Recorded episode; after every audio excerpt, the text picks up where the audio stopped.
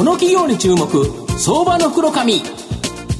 のコーナーは企業の情報システムのお困りごとをアウトソーシングで解決する IT サービスのトップランナーパシックネットの提供を財産ネットの制作協力でお送りします。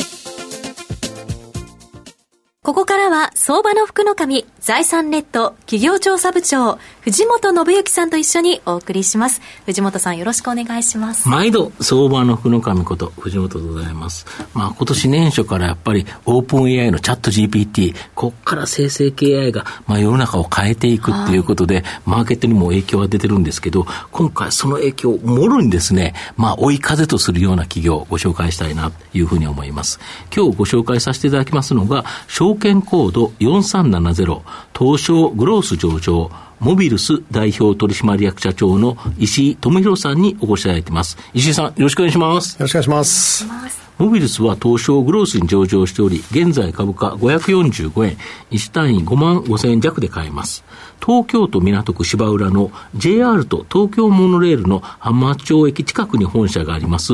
AI にできることと人間にできること、この二つの大きな可能性をシームレスにつなぎ、対話の形を最大限に広げる技術とサービス、まあ、これを提供している企業になります。まあ、御社この AI にできること、人間できること、この二つをうまく組み合わせてですね、企業や観光庁がユーザーや、まあ、住民とのコミュニケーション、これを円滑にするための、えー、様々な月額課金のサービスを提供されているということなんですけど、どんなサービスになるんでしょうか？はい。あのまあ、特にですね、うん、想像しやすい形で申し上げると、その企業さんのコンタクトセンターですね、そのまあユーザーさんへのサポートとかを行う場で使っていただく、まあ、SARS のソリューションの提供、うん、なるほど。まあ、これをあの事業の主軸としています。うん、でこの、まあ、SARS 事業をこう両輪のように支える形で、まあ、プロフェッショナルサービスというような、あのメニューでですねその、はい、いわゆるカスタマーサクセス、はい、まあ、コンサルテーションでしたりとか、はいはい、あとその開発稼働ですね。カスタマイズの開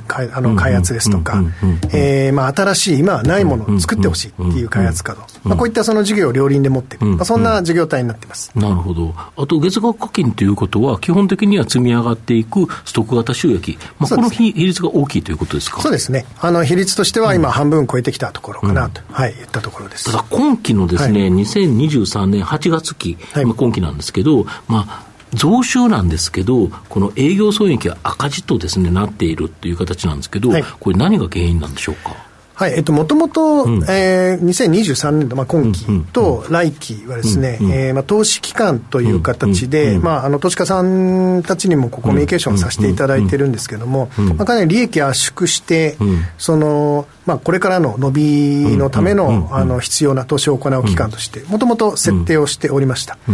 でまあ、その中で、うん、その先ほど申し上げたですね、開発稼働系の事業、特にあのカスタマイズの開発ですとか、あの弊社のイノベーションラボサービスという、はいはい、えー、開発事業を持ってるんですけれども、うん、まあ、こちらの開発系の事業の一部、一時ですね、うん、えー、まあ、業績悪化というのが、まあ、今回、えー、とインパクトとして出てしまってるっていったところです。ちょっとあの案件の一つでですね、あのちょっと、まあ、問題が起きてですね、まあ、ちょっと特損も出さ出す出す形になってしまったっていうところで、まあ、この、まあ、これまでやってきた開発系の事業っていうものの、まあ、組み直しっていうのを今現在行っていてですね、まあ、来期にはここは回復していく予定となっているところです、はい、今後はこれ改善されるということですよね。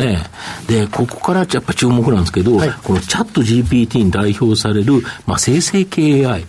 これがコールセンター、コンタクトセンターの業界に本当に激震をもたらす、これなんでこんなことが起こるんですか？えっとですね、まああのまあ、GPT をはじめとした生成系 AI なんですけども、はいまあ、い。ろんな業界で、まあ、インパクトを出すと言われてますけども、やはり一番分かりやすくですね、この直撃のインパクトを受けるのは、おそらくこのコンタクトセンターじゃないかなというふうに思ってまして、やはりこの業界関係、まあ、いろんな BPO さんですとか、はいはい。えー、まあ我々みたいなソリューションを出させていただいている会社を含めてですね、もうてんやわんやですね。なるほど。はい。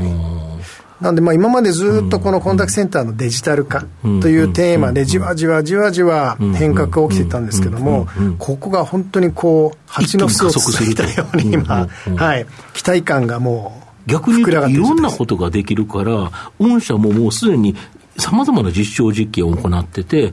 ばまずは電話対応しましたと。例えば1時間お客様とぐーっと喋りましたと。はい、何喋ったか書いとかなきゃいけないんですよね。はい、やっぱ報告しなきゃいけない。はい、これにめちゃめちゃ時間かかってたのが、うん、なんか、この前実は、あの、御社に行ってですね、やったら、めっちゃ簡単に 要約されてるんですけど、あれどうなってるんですか？あれはですね、その、まあ、音声認識ですね。うんうん、えー、まあ、電話で対応した内容をもう、うんうん、えー、テキスト化を、うん、えー、即座に行って、うん、テキスト化されたその対話内容っていうものを要約するという機能。まあ、ここにあの、生成 KI、両方、あの、音声認識ともに使ってるんですけども、まあ、こういった形で、その、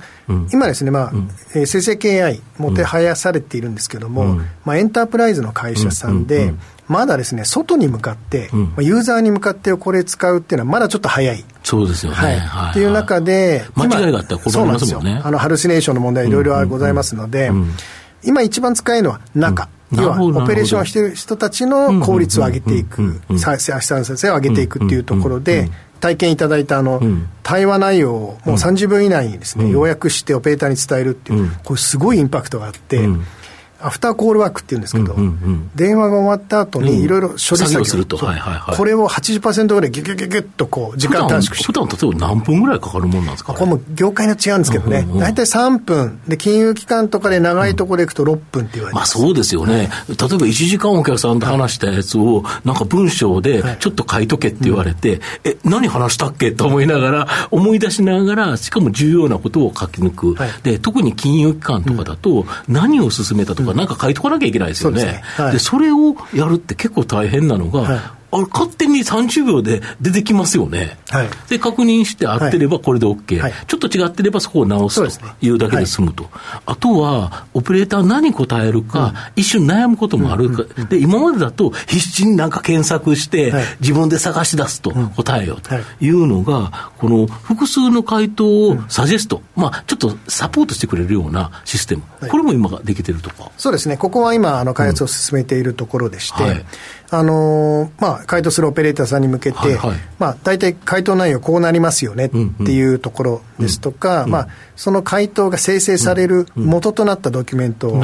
えー、まあ、サジェストする、まあ、このいった機能を今、開発を進めているところですね。これ最終的にはだから、それを直接お客さんに、例えば音声の、コンピューターの音声で話してしまえば、もう本当に AI が回答できると。ただそこに行くにはちょっと時間がかかるよということですか？そうですね。まずはあの、オペレーターさん、まあこういった方々への支援機能で、まあ練り上げてですね、で、これがあの、ユーザーさん向けに、まあ利用に値するところまで、またリスクが減った状態で出していく。で、まあこれがあの、ユーザーさん向けに開放された時に、もう、この、ここまで来るともう電話もチャットもメールも書けないですね。すべ、て後ろで生成ケアが動きますので、まあ、チャンネルがどうのこうのっていう議論はきっとなくなっていくんじゃないかなというふうに思ってます。そうするとやっぱり激震だから、やっぱ御社のようなシステムを提供している会社、追い風ということですよね。そうですね。なるほど。もともと市場規模大きい、うん、まあ、1.5兆円全部合わせてあるところの人手になっていたところが、うん、まあ、加速度的にこのシステム市場に流れてきますので、そういった意味では非常に大きなチャンスかなと思ってます。まあ、人の部分もある程度は残るとは思うんですけど、はい、かなりの部分、やっぱり最終的には何年か経てて、えー、追いか変わっていくと。で、このサジェスト機能でもあれですもんね、これでちゃんと合ってるかどうかをずっと検証できるんですよね。そうですね。そうですね。はい、これがだから最終的にはお客様の回答になる可能性があるということですよね。はい、あの答えがある質問ですとか、うん。うん、決まれ決まった手続きを踏むもの、うんうん。こういったものはもうほとんど置き換わっていく、うん、まあ、これまで AI が人を助けるだったんですけど、多分ですね、AI の方が得意になると思います。まあそうですよね、はい、徐々に AI 勉強していきますからね、はい、人間はね、すぐにお酒飲むからけど、あのね、サボるけど、はい、AI サボらないですからね。ね。はい、なるほど。御社の今後の成長を引っ張るも改めて教えていただきたいんですが。そうですね、あのまあ、これあの、われの自己努力ではないんですけど、うん、まず市場が非常に大きく広がっていく、うん、まあ、これはあの最大の武器かなとまず思ってます、うん、まあ、その上で、やはりこの波に乗っていく上で非常に重要だと思っているのが、どういう的確なタイミングで、どのようなソリューションを出していくかっていったところで、こうやってやっぱり、オペレーションの土地化を持っているところ、かつ、それをまずすぐ実践してくれる、本当に先端の企業と手を組んでいるか、これ非常に大きいんですね。ソリューションだけ作ってもなかなかマーケットに入っていかない。まあ、我々この最先端のお客さんをまあ多数持っていて、一緒に今開発してもらってる。これが大きいかなと。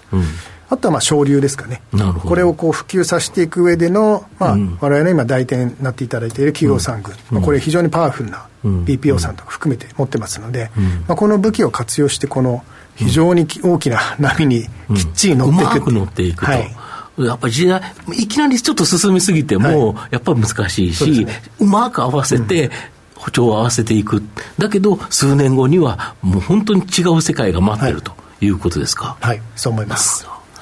最後まとめさせていただきますと、モビルスは企業や観光庁がユーザーや住民とのコミュニケーションを取るのに、まあ、人間と AI の両方を力をうまく組み合わせて円滑にできるためのコンサルティングと、まあ、月額課金のサービスを提供している企業になります。まあ、生成系 AI によってこのコミュニケーション、これがですね、大きく変革する中、モビルスは本当にですね、大きな成長の可能性があると思います。じっくりと中長期投資で応援したい相場の福の神のこの企業に注目銘柄になります。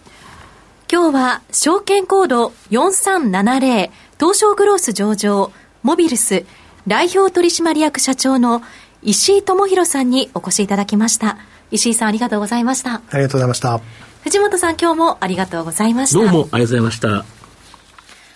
企業の情報システムのお困りごとをアウトソーシングで解決する IT サービスのトップランナー、東証スタンダード証券コード3021パシフィックネットはパソコンの導入、運用管理、クラウドサービスからデータ消去、適正処理までサブスクリプションで企業の IT 部門を強力にバックアップする信頼のパートナーです。取引実績1万5000社以上。東証スタンダード証券コード3021パシフィックネットにご注目ください。この企業に注目、相場の袋紙。